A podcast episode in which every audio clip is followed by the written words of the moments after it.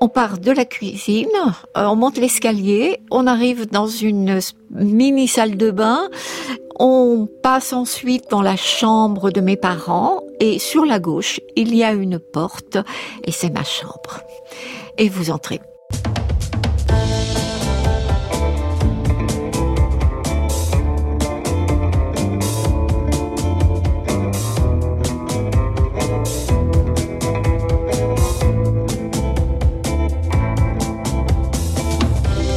Et nous voilà sur le point d'entrer dans la chambre d'ado de l'écrivaine Annie Ernaux, elle qui estime que sa vie est d'une banalité totale, mais c'est précisément cette banalité qui l'intéresse et qui nourrit sa matière littéraire, son œuvre littéraire. Entrons avec elle dans la banalité de l'adolescence, l'ennui, l'attente peut-être, mais aussi les rêves. Annie Ernaux est notre invitée jusqu'à 11h. Bienvenue dans sa chambre d'ado. France Inter. Chambre d'ado. Christine Gonzalez. Bonjour Annie Ernaux. Bonjour. Adolescente, vous vous appeliez Annie Duchesne. Voilà, Annie Duchesne. Votre chambre d'ado, elle est à Yvetot, en Normandie. Oui.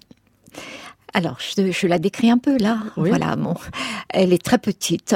Euh, je l'ai obtenue à 12 ans et demi parce que jusque-là, je dormais dans la chambre de mes parents et euh, la chambre de mes parents a été divisée en deux et donc vous voyez que ça n'était pas une chambre très grande. Je peux pas vraiment euh, la, en donner la superficie, mais disons par exemple que le lit euh, occupait toute la largeur de la de chambre entre les deux murs et que euh, le reste eh bien était occupé par une petite armoire dont la hauteur ne dépassait pas euh, 1m70. Ah, je me souviens, donc je faisais je faisais 1m70 à 15 ans, donc euh, je peux mesurer, et qui avait une glace et au-dessous une petite commode. Vous voyez, c'était quelque chose d'un peu particulier, 13 années 50. Un fauteuil euh, rose, euh, mais pas en bois et euh, siège de velours rose. Et voilà tout. Euh, plus tard, il y a eu une, un petit guéridon euh, à trois pieds en métal. Euh, sur lequel je posais, euh, je, je, pense, une, une lampe de chevet. Et euh, le lit était encadré en fait par euh, ce qu'on appelait à l'époque un cozy corner, c'est-à-dire le cozy corner, ça a été très très à la mode euh, jusqu'aux années 60. Euh, C'était un lit qui était euh, encadré euh, par des, en fait, des petites étagères, des étagères dans lesquelles on pouvait euh, des petits placards euh, dans lesquels on pouvait mettre toutes sortes de choses. Et moi, je mettais beaucoup de livres. Et voilà. Et sur les murs? Alors sur les murs, eh bien euh, pendant des années, euh, je n'ai rien mis. Le papier peint initial, dans mon souvenir, était était rose. Et ensuite, euh, quand l'année de mes 18 ans, j'ai voulu un jaune, euh, un jaune pétant, mm -hmm. quelque chose là, et, et des rideaux rouges. Voilà. ah oui, oui, oui. Là, c'était ma période euh, vraiment de révolte. Euh, voilà. Bon. Et puis euh, ensuite, euh, quand j'ai été étudiante, je suis revenue euh, à quelque chose de plus discret, qui était un gris. Ah, voilà. Et c'est le dernier état, je crois, de, de, cette chambre. Vous avez des photos de cette chambre que vous décrivez avec tant de précision? J'en ai très peu. Euh, j'en ai quelques-unes, oui. J'en ai quelques-unes. Euh, j'en ai euh, notamment une où je suis, je, je, suis dans mon lit, photographiée par une amie. En fait, j'en ai plusieurs, donc comme ça dans le lit, euh, en chemise de nuit euh, euh, ou en robe de chambre, voilà, dans ces dans ces périodes. Mais plutôt quand je suis bon, une grande ado, hein, ou alors une jeune fille, comme on disait à l'époque, c'est-à-dire 19, 20 ans. voilà, donc c'est. C'était votre grotte, cette chambre d'ado? Ah, ça représente énormément de choses. Hein. Euh, c'est c'est euh, c'est le seul lieu que je que je considère euh, comme étant euh, mon c'est mon refuge. Il faut imaginer euh, que cette chambre, elle est elle est contiguë à celle de mes parents. C'est juste ce qu'on appelle un refend entre les deux, en isorel, c'est-à-dire qu'on entend tout hein, quand même.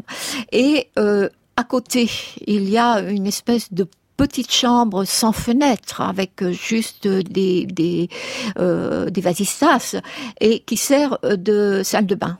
mais une salle de bain avec un, juste un lavabo et, et un lavabo, on va dire, voilà. Et puis euh, l'escalier descend dans une minuscule cuisine. Et après, après il n'y a plus, il y a plus rien d'intime. Il y a d'un côté l'épicerie et de l'autre côté le café. Euh, Tenu par vos parents. Hmm. Voilà. Donc c'est le domaine public. Donc c'est vraiment la, chambre est, l'espace euh, privé pour moi, le seul espace privé. Et par ailleurs, j'en suis euh, bah, j'en suis fière, j'en suis contente parce que elle me paraît, elle me paraît jolie. Euh, L'armoire et tout ça, ça me paraît joli. Et euh, le papier peint et, la fenêtre donne sur la rue.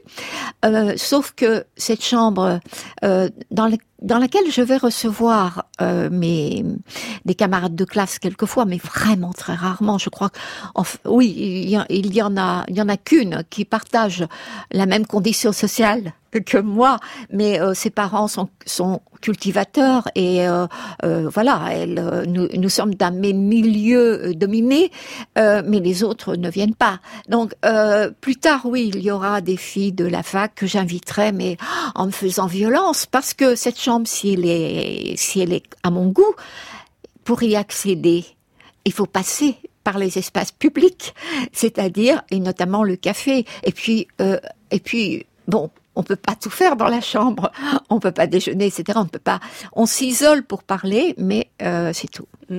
Elle est ordonnée? Oui. Oui, oui. Euh, d'abord, je fais mon lit depuis l'âge de, de 15 ans toujours. Euh, c'est moi qui fais mon lit et euh, qui, qui, tient, oui, à la à l'ordre, à la propreté. Ben, j'ai j'ai quand même tout même intériorisé les valeurs les valeurs bourgeoises. Ou du moins, je commence à les intérioriser. Et puis, ma mère aussi est très est, très férue de, de propreté, mm. d'ordre non mais de propreté, oui. Donc, en dessous de votre chambre d'adolescence, il y a ce café-épicerie, votre père s'occupe du bar et votre mère de l'épicerie. Oui. Voilà, ils sont partagés vraiment les deux domaines. Ma mère a horreur du café et elle est, euh, elle est quelquefois très violente avec avec les hommes, euh, qui, qui, surtout quand ils sont sous. Et euh, et mon bah, mon père, c'est quelqu'un d'assez nonchalant, mon père, donc ça lui convient très bien, étant donné que ma mère est d'une activité débordante. C'est beaucoup de beaucoup de travail. Oui, c'est énorme. Je les ai toujours vus travailler euh, tous les jours. Euh, il n'y a pas de le dimanche, il y a juste le dimanche après-midi, et encore parce que euh, il y a un ordre que les commerces soient fermés euh, le dimanche après-midi. Ensuite, il y aura une journée de congé, enfin une, journée obligatoire, mais je serai je ne serai plus là à ce moment-là, ce sera le lundi. Mais oui, ils sont du matin. Quand je dis matin, c'est ma mère, c'est elle se lève toujours à 6 heures du matin, et le soir, c'est jusqu'à 10 heures. Donc leur travail régentait votre emploi du temps à vous oui, euh, ils s'occupent pas de moi. Hein, euh, c'est euh, euh, voilà, on, on, on, dîne tard. On ne dit pas dîner, on dit souper hein, euh, tard, vers 9 heures du soir. Jamais avant 9 heures du soir. Hein. Et puis et puis le, le déjeuner, le dîner a lieu vers midi et demi tout de même. Mais parce que là, leurs horaires pour le déjeuner, ils sont ils sont calqués sur sur mon horaire scolaire. Mm obligatoirement parce que je ne suis, je n'ai jamais été demi-pensionnaire. J'ai toujours été une externe au pensionnat et euh, donc euh, il faut bien que je mange à l'heure pour être à l'heure. Bon, déjà être à l'heure le matin et être à l'heure euh, et même être, enfin être à l'heure le midi, c'est, ça va mieux. Mais le matin, ça a toujours été compliqué pour moi. vous traînez beaucoup dans cette épicerie? Alors l'épicerie, oui. Bon, le bar, je pense que vous pouvez pas trop y aller. non, le, non, non, non, non. Pour alors, on va commencer l'interdit le bar, c'est interdit parce que euh, il y a il y a des hommes. Et euh, les hommes, euh, moi j'apprends très vite. j'apprends très vite que que c'est le genre dangereux. c'est le sexe dangereux. c'est absolument. Hein, ils ont voilà. bon, dans mon premier livre, Les armoires vides, j'ai été très très cru, hein, disant ils mettent la main quelque part, etc. Bon, voilà. Donc très tôt, je suis interdite de café, je dirais vers 7-8 euh, ans. 7-8 ans, euh, c'est terminé, voilà. Donc euh, l'épicerie, en revanche, euh, je, je, peux je peux traîner sous le comptoir quand je suis petite. J'adore j'adore écouter les conversations parce que vous savez un commerce autrefois c'est un endroit où, où, on parle beaucoup hein, et où les femmes se confient et les confidences des femmes j'adore. J'adore parce que j'ai l'impression que ça m'apprend quelque chose sur l'avenir. Alors, euh, bien sûr, c'est euh, c'est quelquefois très scabreux, euh, voilà, mais ça m'intéresse énormément. Il y a les bavardages, il y a la musique aussi? Alors, euh, la musique, euh, non, la musique, euh, la musique, elle me vient de. Il y a un gros, il y a un gros poste euh, à lampe dans, dans la cuisine, qui est, qui est, c'est par là que, que très tôt, dès que, que ils ont eu ce poste, mes parents, je crois que c'est, j'avais 5, 6 ans, j'avais 6 ans, donc comme ça marche presque toute la journée, le poste, bon, j'ai vraiment été nourrie de chansons. Lorsque j'ai ma chambre, là, je n'ai évidemment, euh, je n'ai plus, je n'ai pas de, radio encore. Et euh, le transistor viendra un petit peu, un petit peu plus tard, quand, quand j'ai quand j'ai 20 ans. Quoi. Donc, euh, ce que ce que j'écoute à un moment, c'est j'ai enfin obtenu d'avoir un électrophone. Voilà. Et donc j'ai un tépaz euh, qui ressemble à une valise. Euh, et euh, alors là, le problème aussi, c'est que les disques sont chers. Et mais tout de même, je vais réussir à avoir ce que je veux par-dessus tout. D'abord, c'est Brassens. Donc je vais, je vais me, me nourrir de Brassens d'une façon incroyable. Enfin, je, je crois que j'ai tous les disques qu'il a sortis jusqu'en 1958. Et Sidney Béchette alors dans cette histoire? Alors Sidney Béchette, c'est autre chose. Euh, Sidney Béchette, euh, ça me vient d'une émission que j'écoutais alors dans la cuisine le soir et qui s'appelait Pour ceux qui aiment le jazz et euh, dont l'indicatif était euh, Si tu vois ma mère de Sidney Béchette. On disait Béchette à l'époque, on disait pas Béchet. Et euh, c'était pour moi c'était très beau c'était vraiment très beau. Alors, je commençais, moi, à, c'est parce que le jazz, on m'avait dit que c'était bien. Allez, voilà, il y avait, j'avais au pensionnat des filles euh, qui euh, qui s'y connaissaient en jazz, euh, voilà, Duke Ellington, etc., Armstrong. Voilà, j'aurais des disques d'Armstrong. Hein. Et mais voilà, c'est donc c'est quand même Béchette qui a été le premier vraiment donc saxophoniste merveilleux. Voilà. Bien, on va écouter Si tu vois ma mère.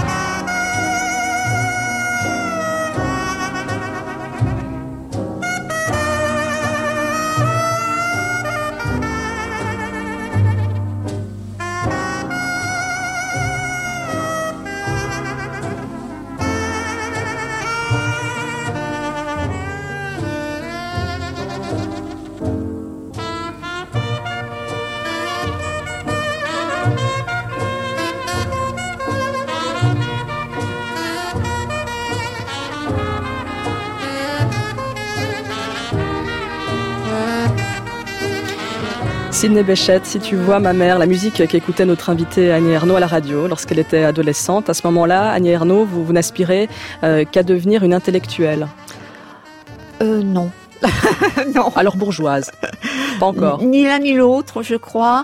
Euh, je suis, je, voilà, je suis une adolescente et, euh, l'avenir est un grand point d'interrogation. Euh, euh simplement, j'ai des, j'ai des désirs. Voilà, j'ai des désirs, j'ai des rêves et euh, lesquels? Voilà, c'est ça. Donc j'ai quels rêves? Les rêves. Alors, les rêves, c'est bien sûr de, bah, de, de poursuivre mes études. Mais mais je suis pas une, une je suis pas ce qu'on appelle à l'époque une polarde c'est-à-dire une fille qui est tout le temps euh, euh ne pensant que qu'à ses bons résultats, etc. Euh, je je me maintiens assez facilement euh, sans faire des efforts euh, considérables. Voilà, si on peut dire les, les, choses. Il y a des matières que j'aime moins mais je, je, travaille, voilà. Et par exemple, les maths, euh, je, je n'aime pas. Mais bon, euh, voilà, je, je, je suis pas mauvaise en maths, je suis même plutôt bonne, voilà. Mais je n'aime pas. Alors le français, oui. Voilà. Les livres. Voilà, j'aime euh, j'aime la littérature, c'est vraiment vraiment j'ai de vraiment des je, je ne mon, mon, mes désirs souvent, c'est de pouvoir, euh, de pouvoir lire et, de, et lire des, des, livres. Je suis dans l'attente des livres qui me, voilà, qui me transforment, qui sont. Euh, J'attends toujours quelque chose d'un livre. Et euh, alors, il y a des livres qui, euh, bon, je lis malheureusement un peu un peu n'importe quoi. Je manque de, je manque de, de, cadres, de repères qui me sont pas du, tout donnés par la boîte religieuse où je suis. Hein. Bon, de toute façon, la, la, la, la boîte, le, le pensionnat, c'est comme ça que vous appelez votre pensionnat. La lecture, c'est par là que vient tout le mal. Hein. On, on, on va pas donc, donc on n'en parle jamais. Et euh, donc j'essaie. Alors à la fois, je suis presque une autodidacte voyez euh, et, et, alors je suis encouragée par ma mère à lire ma mère euh, ne m'a jamais interdit de lire quoi que ce soit. J'ai eu des lectures qui étaient quelquefois pas de mon âge. J'ai tenté même de lire. Je me souviens François Mauriac à 10 ans. Euh, bon, ça marche pas. Euh, Bernanos, pareil. Bien. Sartre, vous l'avez lu toi aussi. Jean-Paul Sartre, vous l'avez lu alors, aussi. Jean-Paul Sartre, c'est ça. Ah oui, alors là, là, c'est une grande découverte. Et là, j'ai 16 ans. Voilà, je suis vraiment en pleine, en pleine adolescence. Et, la lecture de la nausée est, est une, est une une révélation. C'est quelque chose d'extrêmement euh, d'extrêmement important euh, à cette époque-là. Donc, euh, je lis effectivement des livres qui euh, qui vont me marquer très profondément. Et même évidemment, j'ai un peu tendance à oublier les autres lectures qui sont des lectures romanesques. Parce que justement euh, il, il fallait pas que je voilà elles sont pas considérées comme des, lectures euh, valables. Donc la mémoire euh, les évacue. Euh, mais je pourrais tout à fait vous retrouver des, livres bah, un qui m'a quand même laissé quelques souvenirs parce que il y a dedans des vous savez, dans, le livre le plus, euh, je dire le moins bon, il y a quelquefois un passage qui va euh, vous poser question, qui va ouvrir quelque chose. Et moi, je pense à ça s'appelait euh, de la tombe du croisé de Cronin. Euh, c'était un auteur anglais qui était un romancier euh, qui euh, qui pondait les livres euh, à toute allure, mais qui a eu une gloire fantastique. Et euh, voilà, en, en France, c'était un, un, auteur qui était très lu. Je crois qu'il était publié chez Albin Michel.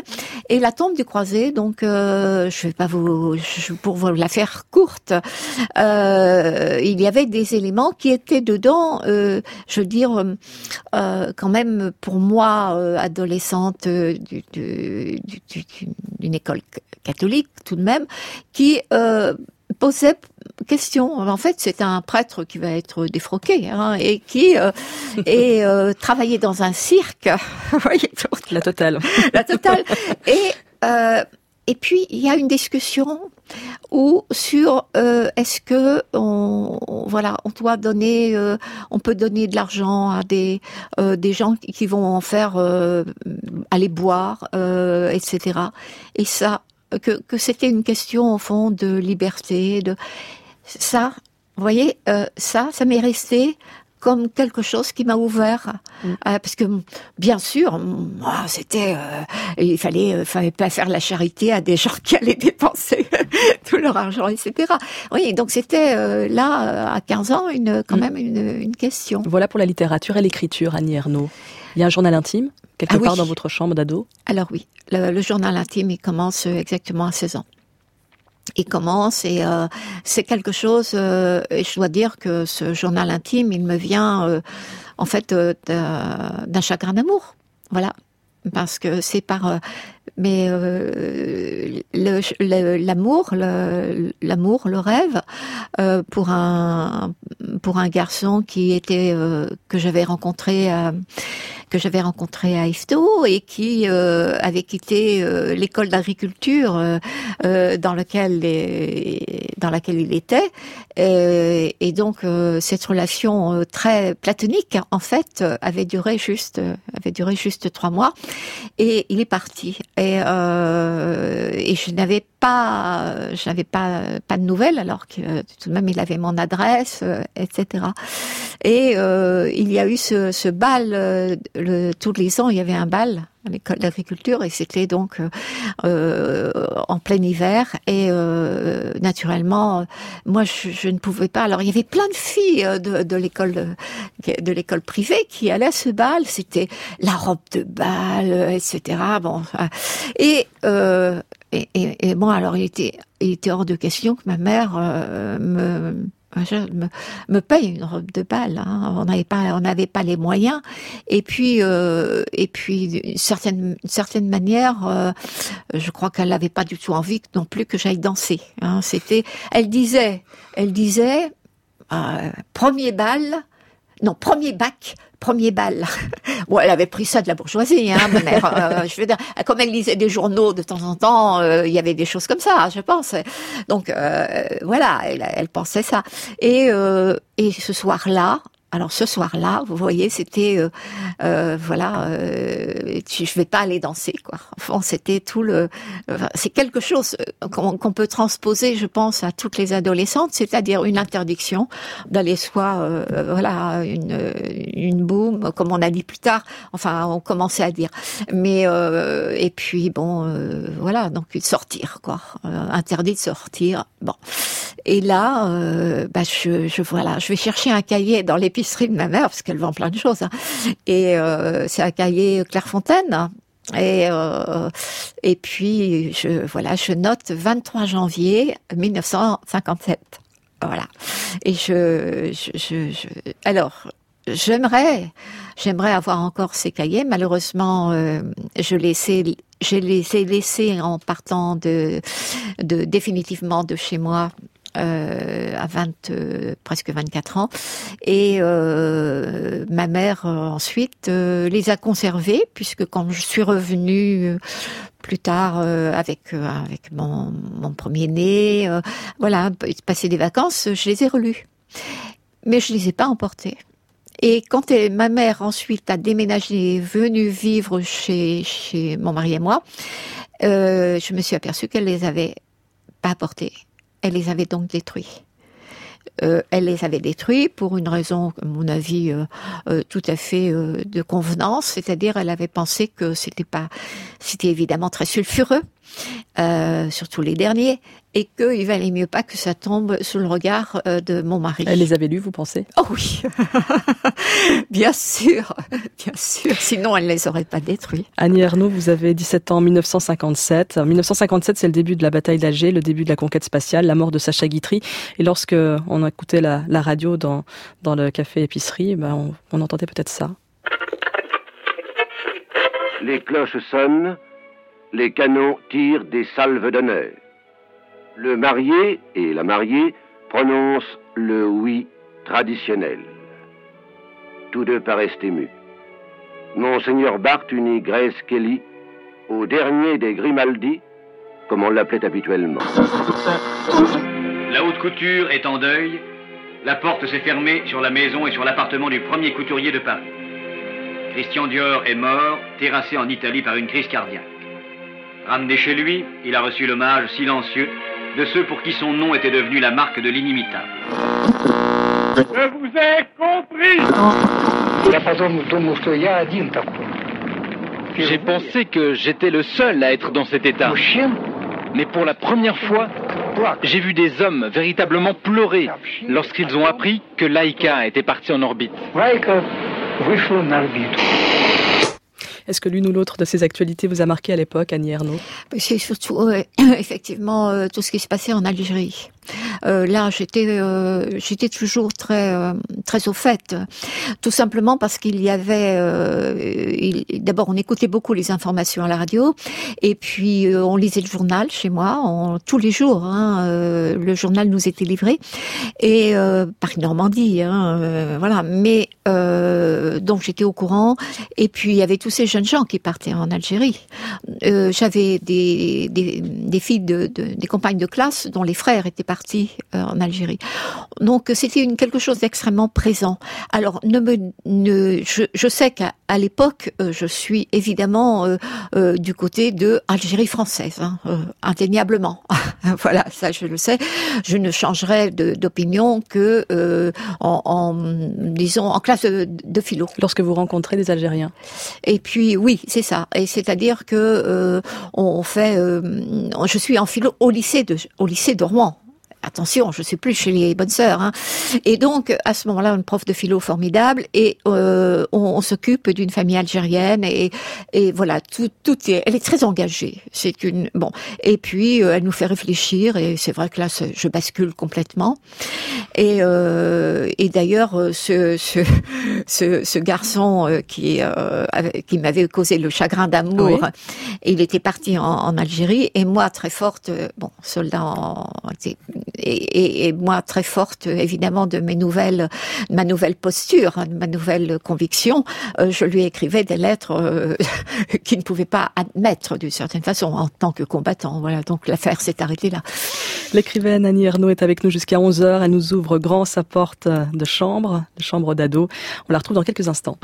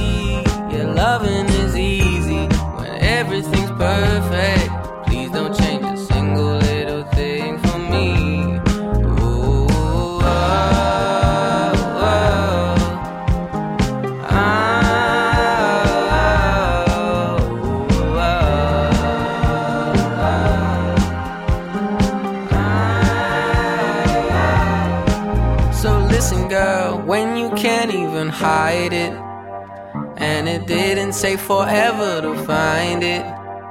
I was all on my own, almost glad to be alone until love came in on time.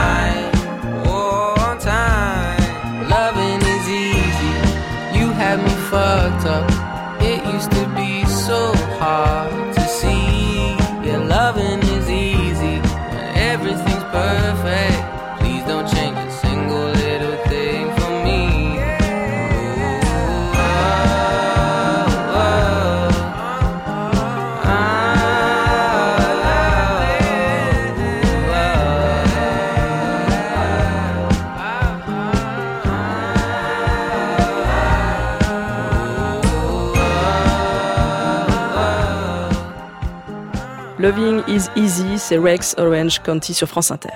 Chambre d'ado, Christine Gonzalez sur France Inter. J'arrive donc à la Cardiff tôt, à, ma, à la correspondance. J'avais donc trois heures de, trois heures. trois non, heures. qu'est-ce que je dis Qu'est-ce que je dis? Mon Dieu, mon Dieu. Trois quarts d'heure Ah, trois quarts d'heure, trois quarts d'heure. d'heure. Oui, oui, oui, pas C'est trois déjà heures. assez long comme ça. Ah oui. Et voilà que Annie Arnaud est morte de rire. Les des chiens, effectivement. Yvetot, en Normandie, votre ville d'enfance et d'adolescence. Ouais, oui. Et et votre idée fixe, c'est de quitter cette ville. Ah oui, oui, euh, ça, je sais que je partirai.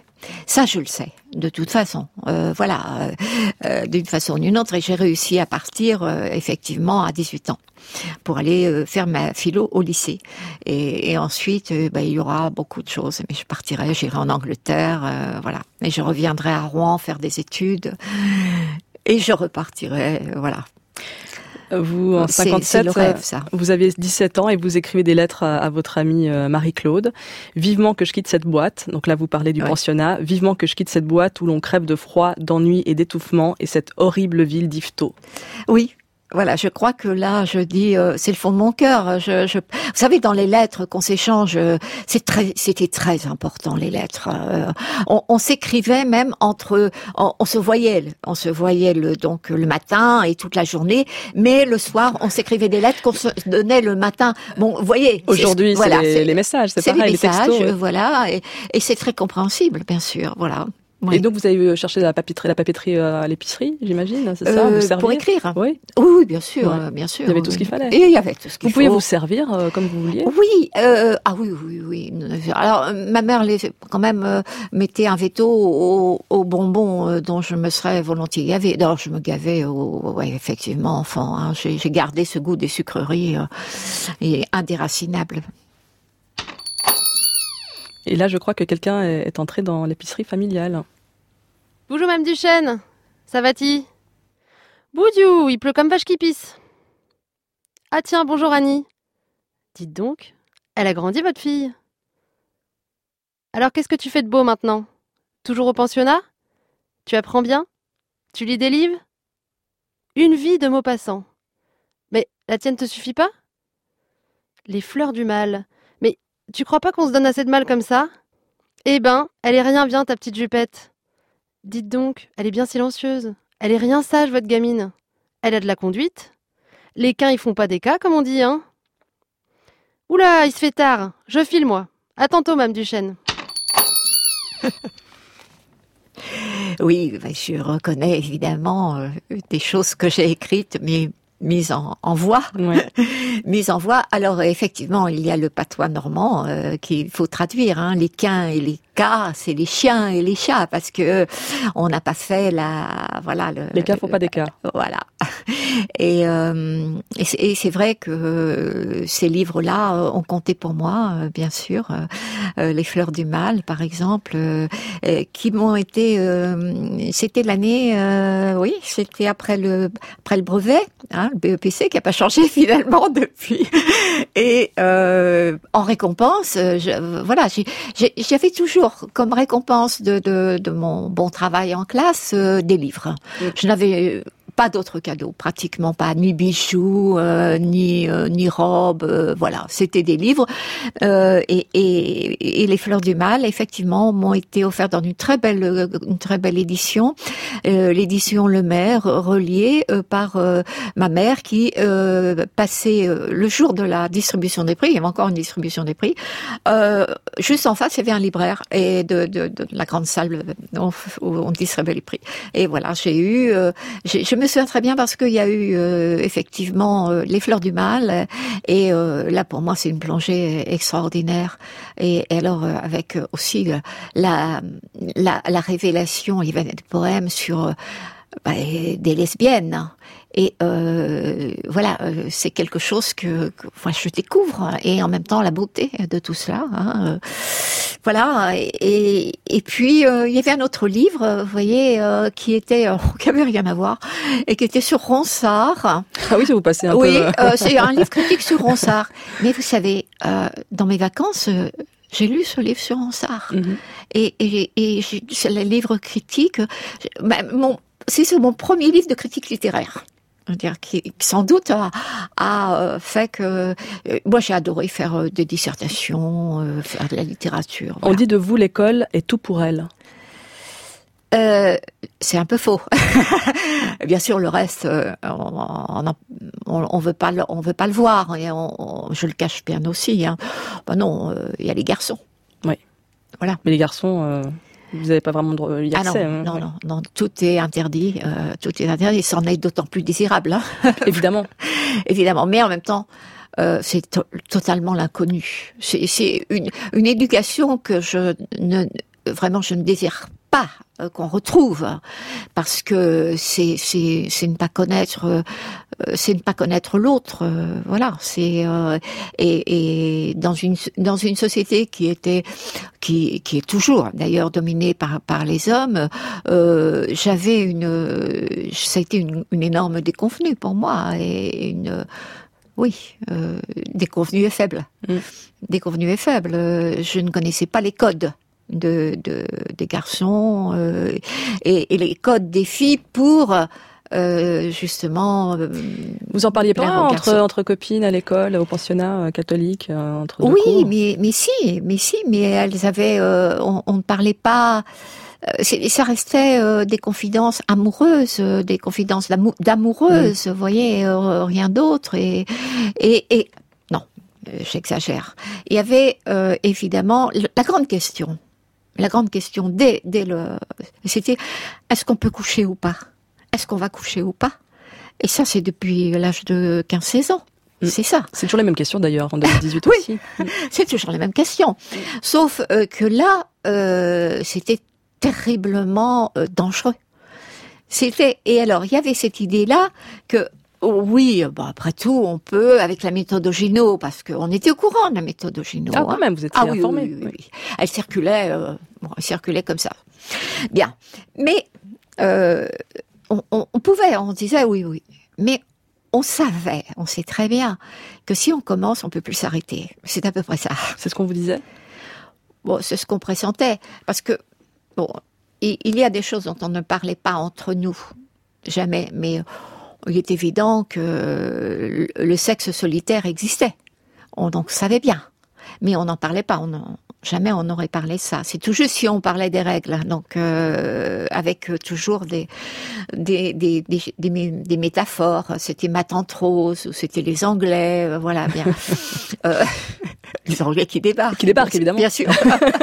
ou, ou ma, ma, tante Rose est invitée, c'est invité. Bon. je voilà. connaissais pas celle-là. Ah oui, la tante Rose. Mais oui. le tabou euh, qui oui. vient d'au-dessus, je le comprends, une autorité, oui. une envie de, de bien éduquer selon les, les codes de l'époque, mais, mais entre, euh, entre écolières, c'est ça qui m'interpelle plus, quoi, qui est un tabou qui s'installe aussi à, à votre âge? Oui, euh, oui, oui, non, non, non, il y avait. Alors bon, euh, ce tabou existait évidemment entre filles du, du, du pensionnat, euh, mais euh, il est certain que moi j'ai des cousines qui, euh, que j'ai perdu de vue, mais euh, de, donc de, qui, qui avaient quitté l'école à 14 ans. Euh, elles avaient moins de, elles avaient moins de tabous hein, mm. pour parler. Oui, oui, oui, non, c'est évident. Et, et, il est certain que moi, les avoir fréquentées euh, jusqu'à l'âge de, de 12 ans, 13 ans, euh, euh, ensuite non, mais euh, il est certain que que j'ai mon éducation sexuelle s'est faite par elle euh, très tôt. Oui, oui. C'est un peu maman qui, qui vous tient à l'écart de tout ça. Ah oui, oui. bien sûr, c'est ma mère.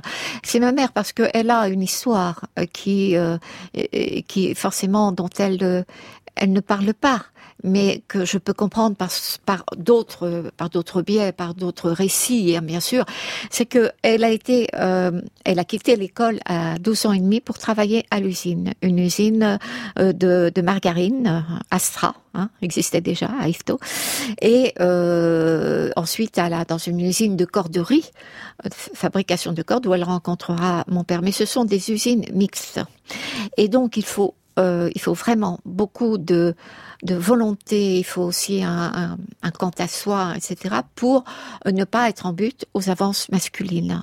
Il y a vraiment, là, c'est vraiment difficile. Hein. Euh, je le sais par voilà, par d'autres récits. Et euh, pour elle, elle, c'est vrai que elle, le sexe, ce sera la perte. Et c'est vrai qu'elle a raison.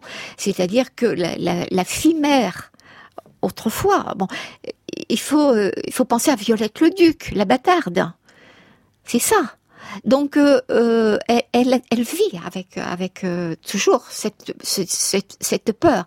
Sa peur, c'est vraiment que je sois, que je tombe, comme on disait.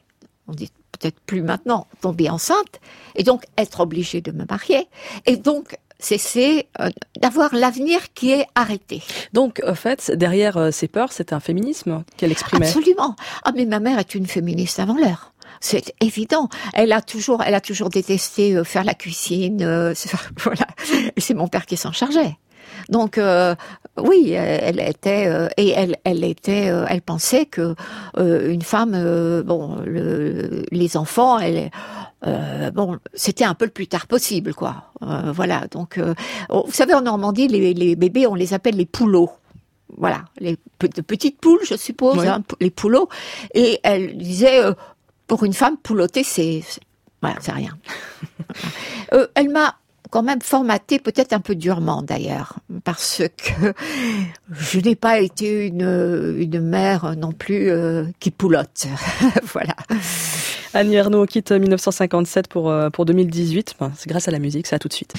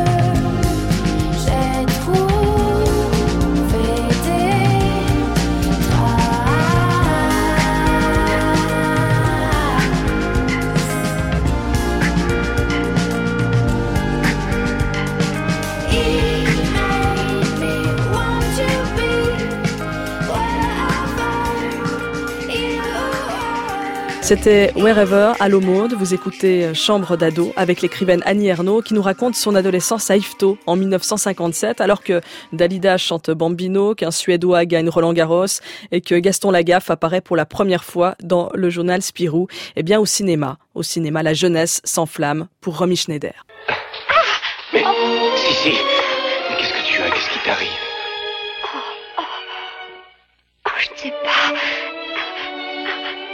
J'ai déjà eu cela en Hongrie. Ce n'est rien. J'ai dû courir trop vite. C'est comme un point de côté. Chérie, nous allons rentrer. Oh. Non, non. Je sais où c'est déjà passé. Tu es sûr Écoute, nous allons rentrer. Je vais faire venir de Vienne ton médecin. Mais ce serait encore mieux de partir ce soir même pour Vienne. Viens. Oui. Sissi, face à son destin, sort en 1957. Vous aviez 17 euh, ans, Annie Ernaux, film romantique par excellence. On est extrêmement romantique quand on a 17 ans. Oui, mais je l'ai pas, je l'ai pas vu et puis je n'avais pas envie. Moi, vous savez, les films qui me restent de cette époque-là, c'est Marianne de ma jeunesse Ah, vous ne connaissez pas Non, je connais pas, je vous avoue. C'est un, c'est un film qui a été très très célèbre, très romantique. Alors lui, mais euh, romantique, euh, je veux dire euh, euh, allemand, voilà. Donc euh, très, oui.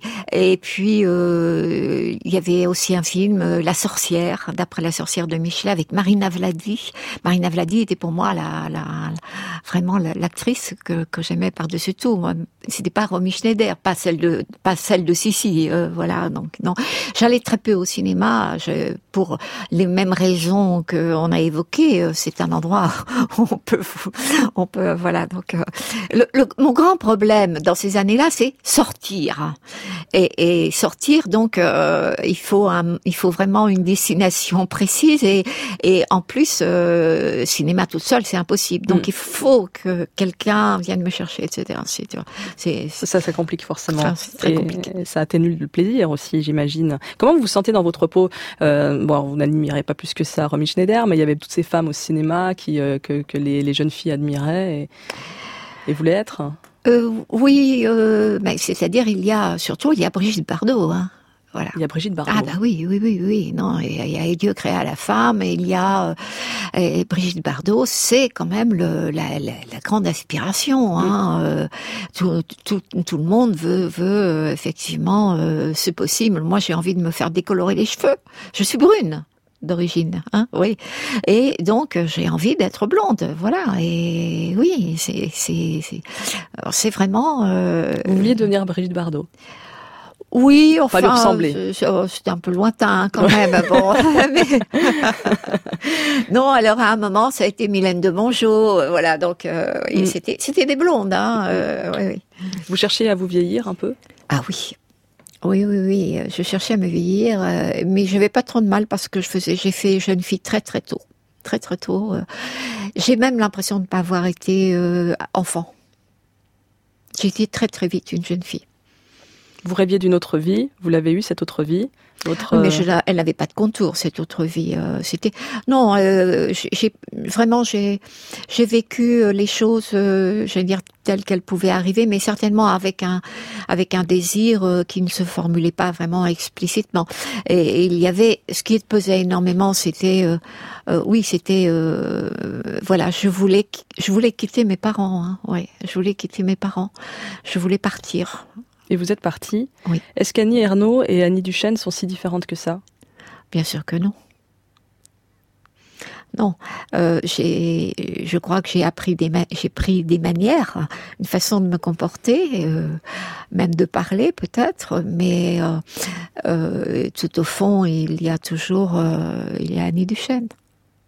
Quelle trace de cette Annie Duchesne reste-t-il Il reste des traces même culturelles, une certaine violence, et il reste, euh, il reste il reste euh, sans doute euh, ce qui est au fond de mon écriture, c'est-à-dire le sentiment d'être ni dans un monde ni dans un autre, c'est-à-dire le monde de mes parents que je, quitte à l'adolescence, hein, mais je ne suis pas non plus dans l'autre, c'est-à-dire le monde bourgeois, le monde cultivé également. voilà, donc euh, c'est cela qui perdure le plus. Et qu'est-ce que vous aimeriez lui dire à Annie Duchesne? Oh, euh, qu'elle n'ait pas peur. Annie Ernaux, merci d'avoir ouvert votre chambre d'ado pour nous. Euh, Je signale que vient de sortir le recueil La bataille du rail, cheminot en grève, écrivain solidaire. Vous y signez un texte qui décrit votre rapport au train. Oui, avec plaisir. Parce qu'il n'était pas loin, le train, de, de non, votre non, chambre non, d'ado. non, la, la ligne de chemin de fer passait à pff, 100 mètres. voilà. Vous en avez vu passer Ah des oui, j'ai vu passer des trains. C'est publié aux éditions Don Quichotte. Merci, belle journée. Merci.